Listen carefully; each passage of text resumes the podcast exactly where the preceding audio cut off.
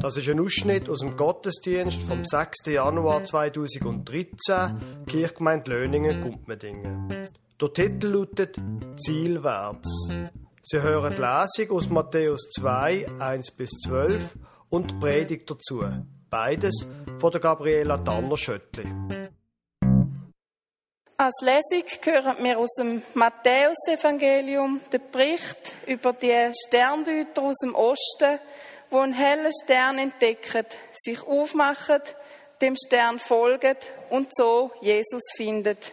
Ich glaube, Sie alle kennen die Geschichte. Aber gerade darum ist es manchmal gut, mal wieder genau anzuhören, was uns der Matthäus eigentlich berichtet. Ich lese aus dem Matthäus Kapitel 2, Vers 1 bis 12. Das ist dann nachher auch der Text der Predigt. Jesus wurde zur Zeit des König Herodes in Bethlehem, einer Stadt in Judäa, geboren. Bald darauf kamen Sterndeuter aus einem Land im Osten nach Jerusalem.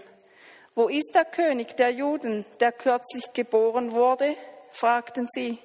Wir haben seinen Stern aufgehen sehen und sind gekommen, um ihm Ehre zu erweisen.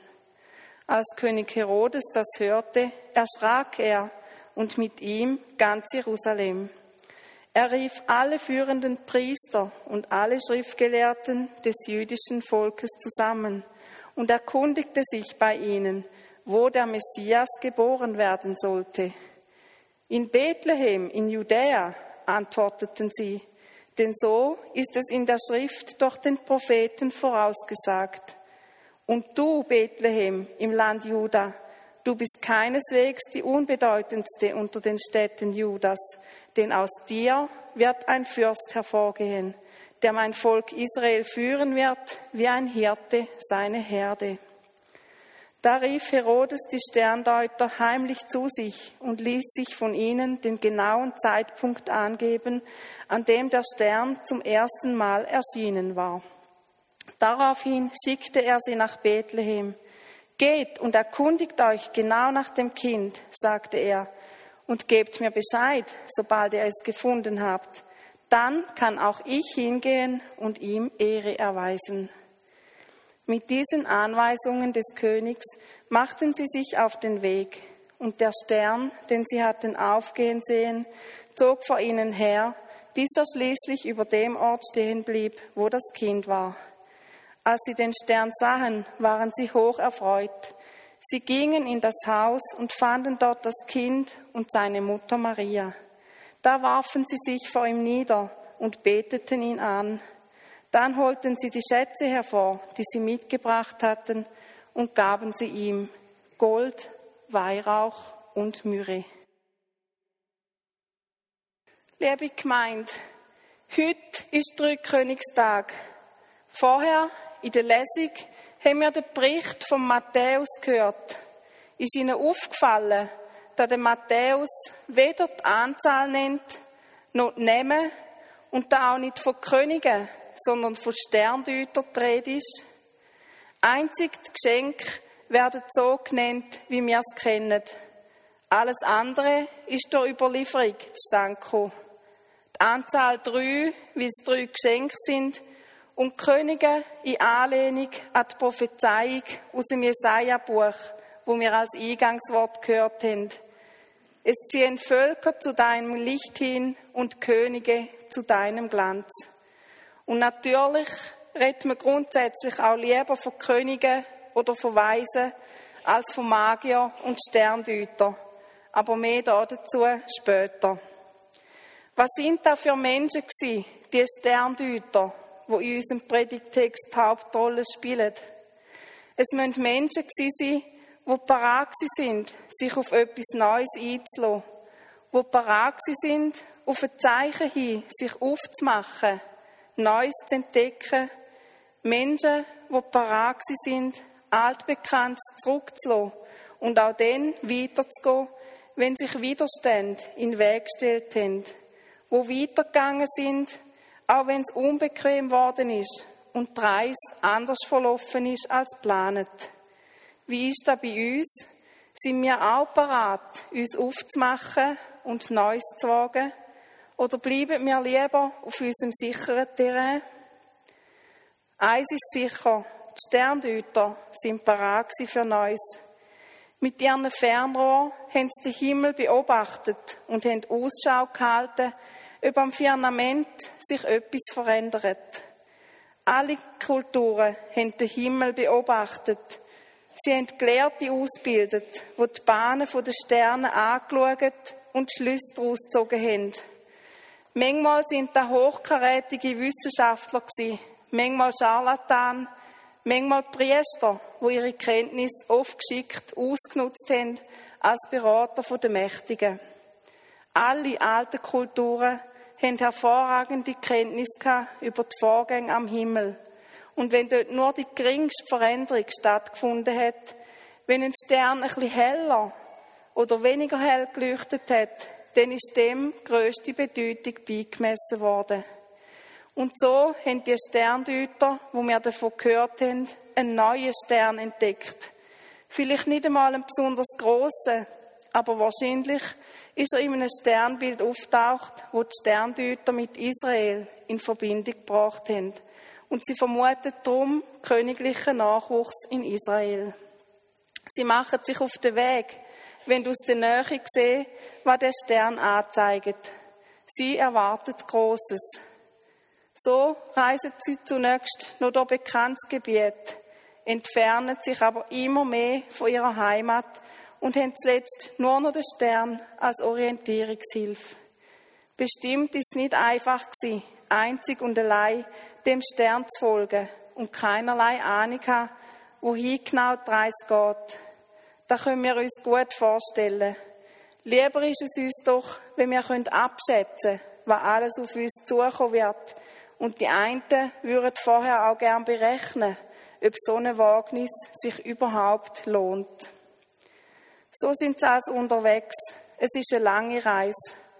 Wo sie Jerusalem ankommen, suchen sie folgerichtig im Königspalast nach dem neugeborenen König.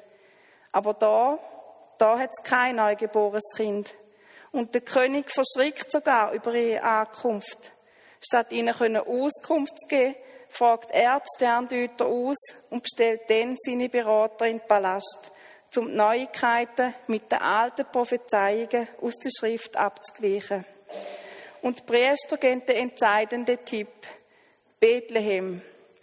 Der Herodes schickt Sterndeuter quasi als Kundschafter voraus Zieht hin und forscht fleißig nach dem Kindlein. Und wenn ihr es findet, so sagt's mir, dass auch ich komme und es anbete. Augenfällig ist, da der Herodes doch spätestens jetzt den Stern selber auch hätte müssen bemerken. Und Bethlehem ist nicht weit weg von Jerusalem. Eigentlich hätte Herodes auch selber hingehen können, um das Kind anzubeten ebenso die Priester und die Schriftgelehrten.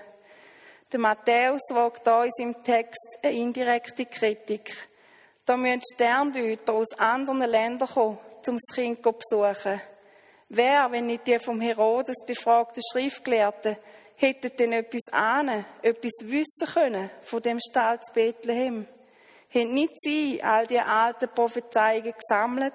Haben nicht sie täglich in den Heiligen Schriften gelesen und das Wort Gott täglich ausgesprochen. Der Matthäus beschämt da die Frommen. Die Elite vom Land, die Kundigen aus der eigenen Reihe versägen kläglich. Sogar wo die Sterndeuter sie ungewollt darauf aufmerksam machen, fühlt sich niemand angesprochen, selber hinzugehen und selber zu schauen. Der Stern, wo es Jakob aufgeht, der ist vorhergesagt gewesen sogar herbeigefleht worden. Aber jetzt, jetzt interessiert sich niemand dafür. Das kleine Dorf Bethlehem ist auserkoren Dort soll der Messias auf die Welt kommen. Aber daran glaubt hat scheinbar niemand. Alles ist so eingetroffen, wie sie in der Schrift prophezeit war. Aber niemand hat es verstanden. Niemand von diesen Gelehrten hat es einordnen. Die fremden Sterndeuter allerdings haben sich auf ein Zeichen hin aufgemacht, haben den weit und ungewissen Weg unter die Füße genommen und sind schlussendlich angekommen bei dem Kind in der Krippe, bei dem neugeborenen König. Sie knündeln vor Jesus ab und betten ihn an. Sie bringen ihm ihre Geschenke dar. Es sind nicht die üblichen Gaben gewesen, wo man einem König gebracht hat, aber es mag sein, dass ihre Geschenke schon bereits in Zukunft deuten. Gold als würdige Gabe für einen König, Weihrauch für Jesus als Hohepriester und Myrrhe für Jesus als Arzt, wo uns Menschen heilen kann. In dem Moment, wo die Sterndeuter an der Krippe sind, fällt alles Fragen und alle Zweifel, alle Beschwernis von der Reise von ihnen ab. Es heißt, sie seien hoch erfreut gewesen. Sie wissen, dass es richtig war zum Aufbrechen und dass sich all ihre Mühe gelohnt hat. Sie wissen, dass der Stern für sie geleuchtet hat und ihnen als Zeichen dient hat. Da ist für die Juden gerade zweifach problematisch gewesen. Erstens sind die Sterndeuter Heiden und zweitens sind Astrologie und Wahrsagerei nach biblischem Gesetz streng verboten. Allein auf Gott soll sein Volk schauen, allein auf ihn vertrauen und ihm nachfolgen. Wie schwer sich Gottes Volk damit tun hat, da davon erzählen den Haufen Geschichten von Abfall, Irrweg und Verrat. Und jetzt kommen da ausgerechnet Sterndeuter und werden von einem Stern an die Krippe geführt. Damit ist von Anfang an klar, dass das Kind in der Krippe Grenzen sprengt. So wie es später für die Zeitgenossen von Jesus unerträglich war, dass er sich mit Huren und Zöllner abgegeben hat, dass er Kind in die Mitte gestellt hat, Gleichnis erzählt hat, wo zum Beispiel ein Samariter zum Titelheld worden ist, dann er mit der Frau am Jakobsbrunnen geredet hat. So wie da für seine Zeitgenossen unerträglich und schlussendlich gar untragbar worden ist, so müssen sich auch die frühen Gemeinden über die Sterndeuter in der Weihnachtsgeschichte gewundert haben. Fremde sind es Ausländer, Ungläubige. Und es ist kein Zufall gewesen, wo sie in den Stall geführt hat, sondern Gott selber auf ungewöhnliche Art und Weise. Dabei ist uns damit der Zeichen vielleicht gar nicht so fremd. Etwa die geht es uns doch so, dass wir, wenn uns etwas Ungewöhnliches passiert, denken, ist erst ein Zeichen, ist erst ein Zeichen von Gott. Allerdings sind nicht immer alle Zeichen von Gott. Es gibt auch Irrlichter, die uns ans falsche Ort führen. Interessant bei den Sterndeuter ist, da ihr Zeichen am Hof vom Herodes anhand von der Schrift überprüft wird. Und da ist ganz ein guter Grundsatz, denke ich. Wenn Gottes Worte Zeichen und sechs noch so ein ungewöhnliches bestätigt oder zumindest nicht wieder leid, dann können wir uns von dem Zeichen führen lassen. Es ist immer wieder spannend, von Leuten zu hören, wo solche Zeichen von Gott ernst nehmen und sich darauf aufmachen, und aufbrechen wie unsere Sterndeuter und wie Gott sie an den Ort bringt, wo sie hin sollen. Natürlich wäre es auch interessant zu hören, wie es mit diesen Sterndeutern nachher weitergegangen ist. Leider hören wir da davon gar nichts. Ausser, dass sie auf Anweisung von Gott nicht mehr zurück zum Herodes, sondern auf einem anderen Weg heimgegangen sind. Und so Jesus vor der Eifersucht vom Herodes schützen. Damit werden sie Teil der Heilsgeschichte von Gott mit uns Menschen. Ihren Weg geht weiter und doch ist es ein anderer als vorher. Der Moment an der Krippe hat bestimmt etwas ausgelöst, auch wenn wir da dazu nichts genaueres erfahren. Das Ziel der Geschichte ist darum auch nicht der Weg der Sterndeuter weiter zu verfolgen, sondern das Ziel der Geschichte ist es, uns neugierig zu machen auf das Kind in der Krippe. Das Ziel ist es, dass wir selber hingehen und selber schauen.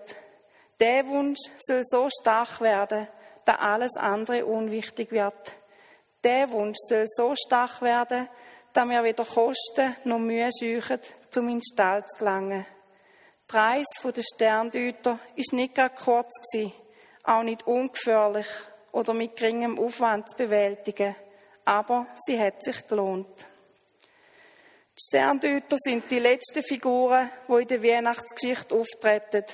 Und vielerorts wird am Dreikönigstag die Weihnachtsdekoration und der Christbaum abgeräumt.